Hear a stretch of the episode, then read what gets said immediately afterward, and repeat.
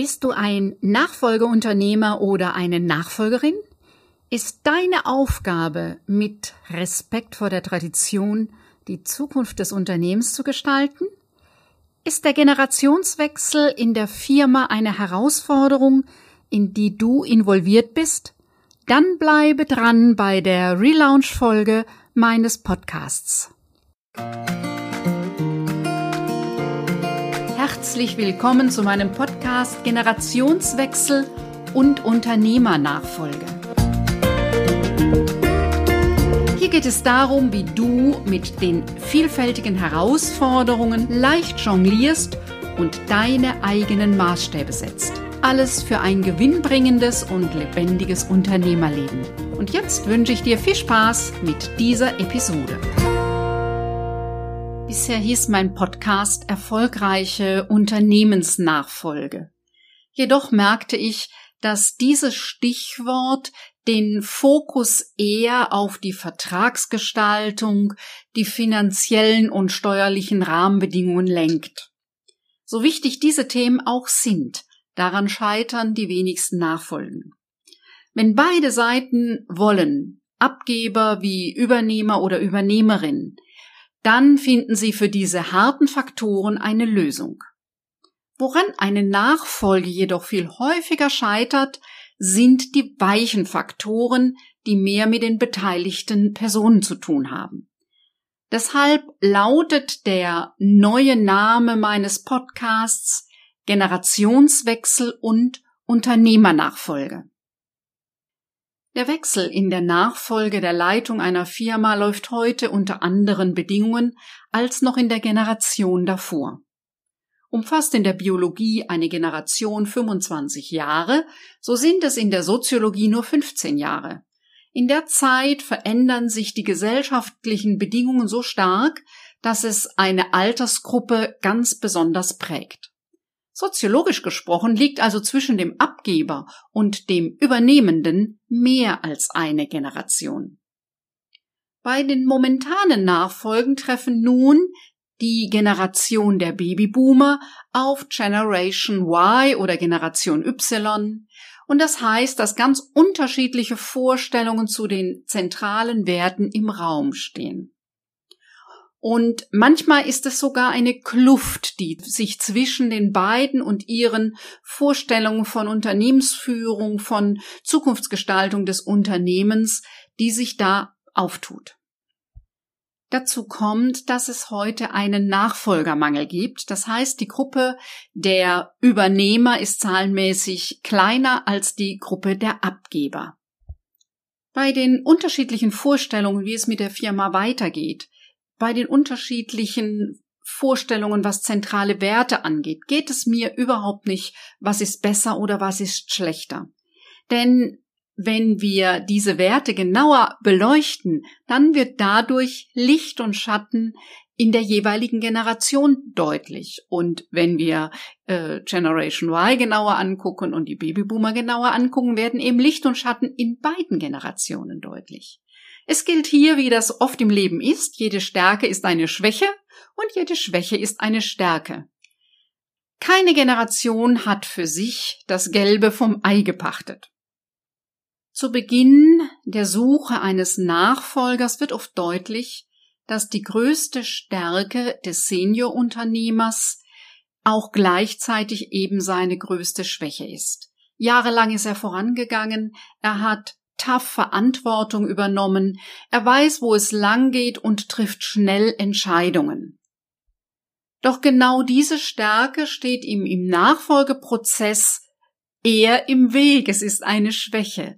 Denn nun geht es darum, auf Augenhöhe mit dem Nachfolgenden eine Lösung zu entwickeln. Eben der Nachfolgemarkt ist inzwischen ein Käufermarkt und das heißt, die Brautschau hat sich verändert. Und somit stellt sich sehr schnell die Frage, ist das Unternehmen attraktiv für den Nachfolger? Ist es also verkaufsfähig? Und auch wenn es in der Familie weitergegeben werden soll, muss ja der Nachfolger, die Nachfolgerin es ja, annehmen, übernehmen. Also muss es attraktiv sein und ja, ist quasi muss es dann vielleicht auch, wenn das mit dem Geld äh, nochmal mit dem Verkaufspreis nochmal anders läuft als bei einem externen Verkauf. Die Frage ist, findet der Nachfolger, die Nachfolgerin dieses Unternehmen für sich und seinen Lebensentwurf attraktiv? Der Nachfolger muss immer dem Senior die Idee der Nachfolge abkaufen. Also sprich, dafür gewonnen werden. Damit du die Unterschiede der beiden Generationen ein bisschen besser nachvollziehen kannst, so ein paar Überschriften dazu. Die Babyboomer haben ganz stark, sie leben, um zu arbeiten. Ähm, sie sind geprägt von der Nachkriegszeit in Deutschland und haben einfach angepackt und äh, wollten diese Welt und diese Gesellschaft verbessern, indem sie angepackt haben, umgesetzt haben. Ja, Klare Hierarchien spielen eine sehr große Rolle. In der Erziehung der Babyboomer haben Zucht und Ordnung waren noch wichtige Werte.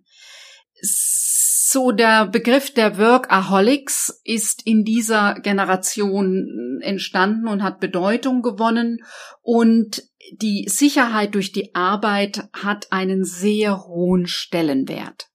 Dem steht gegenüber dass Generation Y Leben und Arbeit verbinden möchte.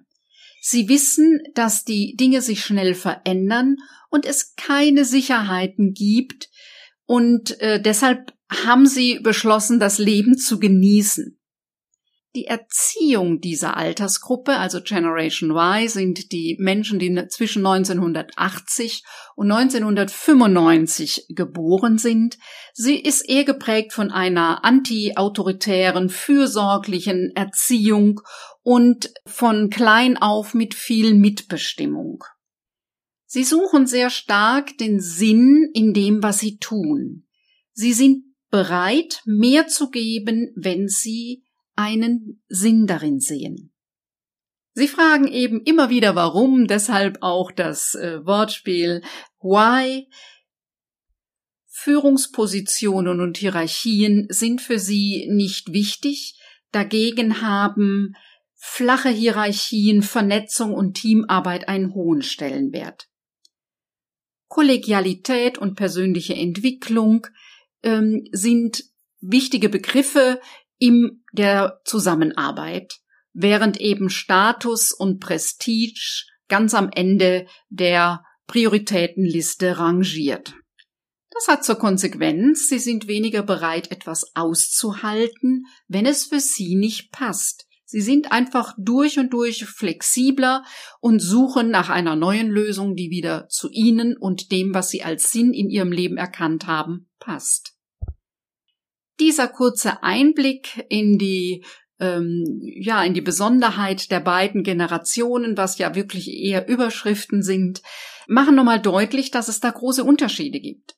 Die Jahrgänge der bis 1964 Geborenen zählen eben zu den Babyboomern, und dann Generation Y, die eben eine ganz andere Vorstellung von Leben und Arbeit und ja, äh, Gestaltung des Lebens und der Gesellschaft hat.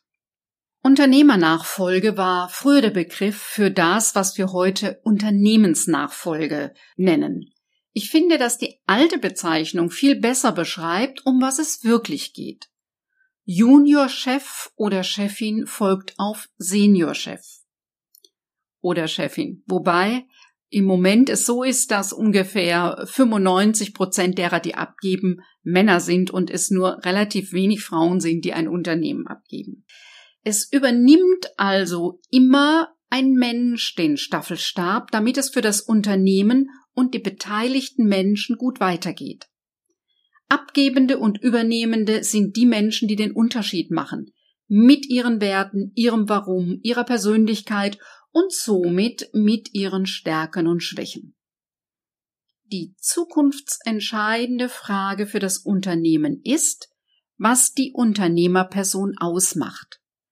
Ich erlebe immer wieder, dass dabei der Fokus sehr stark auf dem Nachfolger der Nachfolgerin liegt. Doch das ist nur die halbe Wahrheit. ein Senior kann in den vergangenen 20 oder 30 Jahren noch so erfolgreich gewirtschaftet haben. Wenn er nicht die Fähigkeit besitzt, bewusst von seinem bisherigen Aufgabenfeld und der Firma Abschied zu nehmen, dann hat diese Firma keine Zukunft. Punkt. Ich sage das hier nochmal sehr deutlich, weil es gibt in Deutschland sehr, sehr viele Firmen, die weit über den Punkt hinaus sind, wo eine Unternehmensnachfolge noch leicht und unkompliziert möglich ist, wo einfach der Senior ja an die 70, über 70 ist, wo es immer schwerer wird, diese Mannschaft und Frauschaft, die im Betrieb sind, wirklich auf einen Nachfolger, dass ein Nachfolger da das Ruder übernehmen kann. Die Große Schwierigkeit ist heute, dass jemand, und das Alter um 60 ist ein guter Zeitpunkt, um aktiv, intensiv über das Thema Unternehmensnachfolge nachzudenken. 58 noch besser äh, und 62 ist auch ein gutes Alter. Nur da geht es drum, dann es wirklich zu wollen als Senior. Und das große Problem ist eben, dass Menschen mit 58 und 62 heute nicht alt sind. Und ich weiß, wovon ich spreche. Das heißt, wenn der Senior keine Idee hat, was er macht, wenn er nicht mehr die Leitung der Firma hat, wenn er nicht eine Vorstellung hat, wie es danach spannend und interessant weitergeht, und der Schaukelstuhl und die Enkelkinder sind halt mh, hm, vermutlich für die wenigsten wirklich attraktiv, dann kann er nicht abgeben. Deshalb ist, wenn ich mit Familien arbeite, immer wieder die Frage, und was macht der Senior? In der Regel ist ja auch eine äh, ist es ja auch ein Paar, was da miteinander äh, lebt. Was machen die beiden, was jetzt spannend ganz was anderes ist? Was können sie angehen? Was können sie in ihrem Leben noch umsetzen? Was vielleicht die letzten 20, 30 Jahre eindeutig zu kurz gekommen ist? Und ohne diese Idee wird der Generationswechsel nicht funktionieren. Es gibt immer, es gibt immer ein Thema, warum jetzt gerade die Nachfolge nicht funktioniert. Mal ist es die neue Werkshalle, mal ist es ein ähm, langzeiterkrankter Mitarbeiter in der zentralen Position, mal ist es Corona und mal ist es gerade eine Wirtschaftsflaute. Es wird immer ein Thema geben, warum der Ausstieg für den Senior nicht so ganz einfach ist. Und es gibt eben für die Unternehmer nicht diese Klasse, diesen klassischen Tag, wo er, äh, wie jetzt äh, jemand, der in Pension geht, der in Ruhestand verabschiedet wird, wo es dann irgendeine nette Zeremonie gibt und vielleicht den Präsentkorb und ähm, er dann in den Ruhestand an einem bestimmten Tag verabschiedet wird, sondern es ist ja eben, ja, in vielen Fällen nicht festgeschrieben, gibt schon auch welche, wo der Termin festgeschrieben ist im Vertrag. Aber ähm, das macht es dann so schwierig zu sagen, und jetzt gehe ich. Und wieder die Frage, und was mache ich dann? Was mache ich dann mit meiner Zeit, mit meiner Energie? Was sind die Themen, die ich dann intensiv angehe? Ob es die Weltreise ist, ob es ein richtig aufwendiges Hobby ist, ob es ein ähm, großes Ehrenamt ist, was es auch immer ist, wenn ich mit 60, mit 62 nicht noch was vorhab heute, dann wird das Leben zäh und äh, wenig attraktiv. Ich fand übrigens diesen Satz, das Alter zwischen 30 und 60 ist genauso lang wie das, äh, wie die Zeitspanne zwischen 60 und 90. Und die Wahrscheinlichkeit, dass wir 90 Jahre alt werden, ist relativ groß heute. Und wir haben so viele Pläne, was wir zwischen 30 und 60 tun. Und das ist so eine knubbelige Zeit in der Regel mit den Kindern, mit dem Firmenaufbau, mit all dem, was, äh, was du und ich gerne tun wollen in der Zeit. Und wir haben oft kein wirklich lebendiges Bild für die Phase von 60 bis 90. Auch das ist nochmal ein Thema für eine eigene, äh, für eine eigene Podcast-Folge, ähm, wo ich gerne auch nochmal was dazu sage. Ja, bei der Suche nach einem Nachfolger ist immer die Frage, ist die Tradition klassisch bisher, wenn es ein Familienunternehmen war, der Sohn hat übernommen, der erstgeborene Sohn. Da werfe ich einfach mal so in die Runde. Hm, vielleicht ist Carla in der Familie besser geeignet als Karl in der vierten äh, Reihe, weil sie mehr unternehmerische Kompetenzen mitbringt. Das Studium ist ja die eine Sache, aber so der Biss und der Elan, es ihn anzupacken und sich nicht entmutigen zu lassen, wenn es nicht klappt und wieder neu und nochmal anders. Also es braucht äh, Unternehmer sein, braucht Persönlichkeit, Kompetenz und den Willen, Verantwortung zu übernehmen, Entscheidungen zu treffen und viel Neues zu lernen. Unternehmer werden nicht geboren, Unternehmer entwickeln sich, Unternehmer werden ist ein Prozess und selbst wenn jemand in einer Unternehmerfamilie geboren wird, es fühlt sich immer noch mal anders an, wenn man selbst in der Verantwortung steht und selbst Entscheidungen treffen muss. Nachfolge heißt immer, dass mindestens zwei unterschiedliche Blickwinkel und Interessen miteinander eine tragfähige Lösung finden müssen. Und selten sind es nur zwei, es kommen automatisch die Lebenspartner dazu. Ist es ein Familienunternehmen, die ganze Familie? Es gibt auch Firmen, interne Weitergabe. Da äh, ja spielt dann eben äh, auch noch mal die Partnerin, die Familie des äh, äh, ist ja dann ein, eine, eine Form des Kaufs. Und auch beim externen äh, Verkauf spielen viele Beteiligte eine Rolle, die alle eine Vorstellung haben, die alle etwas wollen.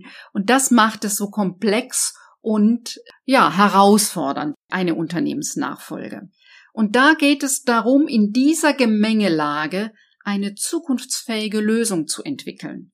Also es geht schließlich darum, eine Lösung für ein Unternehmen, für Mitarbeiter, für Familien, für die Zukunftsfähigkeit eben äh, dieses Unternehmens, dieser Unternehmenidee zu entwickeln. Und die Lösungen für die Probleme heute kommen immer aus der Zukunft und nicht aus der Vergangenheit. Bei meiner Arbeit unterstütze ich Unternehmerfamilien, die miteinander eine Lösung entwickeln, wie es gut weitergehen kann für die Einzelnen und für das ganze Unternehmen. Und das macht immer am meisten Sinn. Man trifft sich einfach und spricht miteinander. Zwei Tage Familienworkshop. Und bisher ist es immer gelungen, eine gute äh, Lösung zu entwickeln, die nachhaltig ist und wo sie gut weitergehen können. So, das ist das eine. Das andere ist, dass natürlich ein Nachfolger, eine Nachfolgerin in kurzer Zeit viel lernen muss.